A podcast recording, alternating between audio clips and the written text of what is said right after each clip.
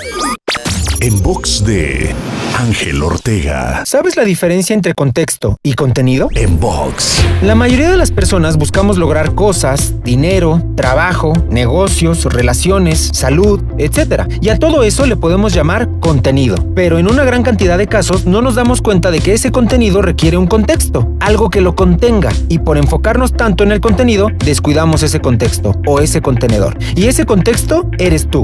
Tú serás quien deba contener todos esos resultados, por lo que es importante que crezcas y te expandas al nivel y capacidad suficiente y necesario para poder lograr, conseguir y contener todo eso que buscas. Por lo tanto, trabaja y trabájate, viviendo un proceso integral siempre. Te invito a seguirme en Twitter, Facebook, Instagram y TikTok. Me encuentras como arroba Ángel Te Inspira.